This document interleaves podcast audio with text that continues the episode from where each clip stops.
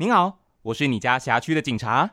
欢迎光临，我是你家巷口的超商店员。很高兴为您服务，我是你家隔壁的银行行员。哎呦喂啊，我是与诈骗集团交手过的人啦。我们都是后厝兵，一起现身说法，拒绝上当。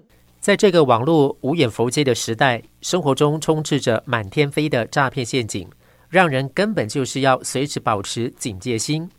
这一回，在被诈骗被害者现身说法，警察成功阻诈案例，要分享的是在嘉义县一名赵姓男子在脸书认识一名女网友，于是渐渐的聊起天来。这名男子说。头开始就是说，你是不是台湾的啊？我我是有回应啊，我说是，他就继续聊，然后加赖啊，平常就嘘寒问暖呐、啊，就说你有没有吃饭呐、啊？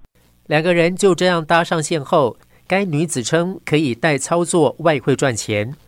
聊着聊着哈，他就就是就是说赖他操作几手是外汇那一种，获利多少啊？这样虽然没有见过面啊，但是就有一些信任感。另外提供赖的 ID，怂恿到投资网站投资，并框称保证获利稳赚不赔。那、啊、他说不然可以教我啦，一股多少就可以投资。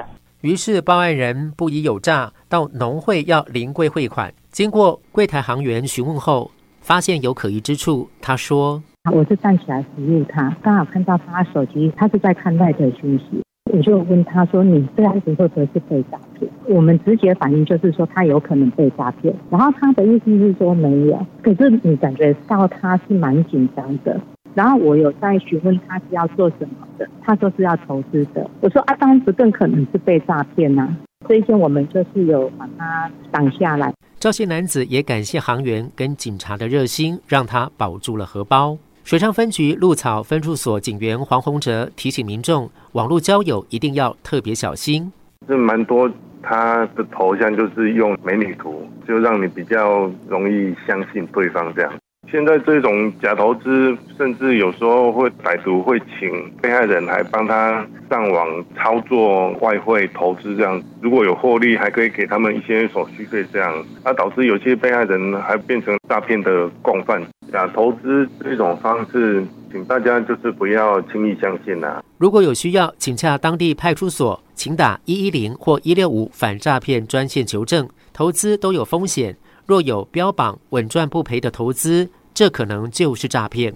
以上报道由台南分台记者周佑谦采访制作，感谢您的收听。内政部警政署关心您。